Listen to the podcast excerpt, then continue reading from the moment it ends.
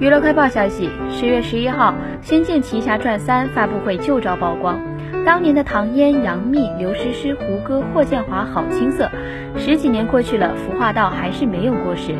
张张照片都让人觉得非常美好。这一波回忆杀引发了网友热议。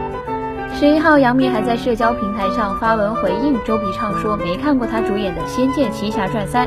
耿直吐槽好姐妹周笔畅你真土，《仙剑奇侠传三》可以称得上是仙侠剧的巅峰了，无论是演员阵容还是故事架构，都是再也无法复制的。即使过了这么久，大家还是想重刷。景天、雪见、徐长卿、紫萱、龙葵、重楼，大家当时最喜欢哪个角色呢？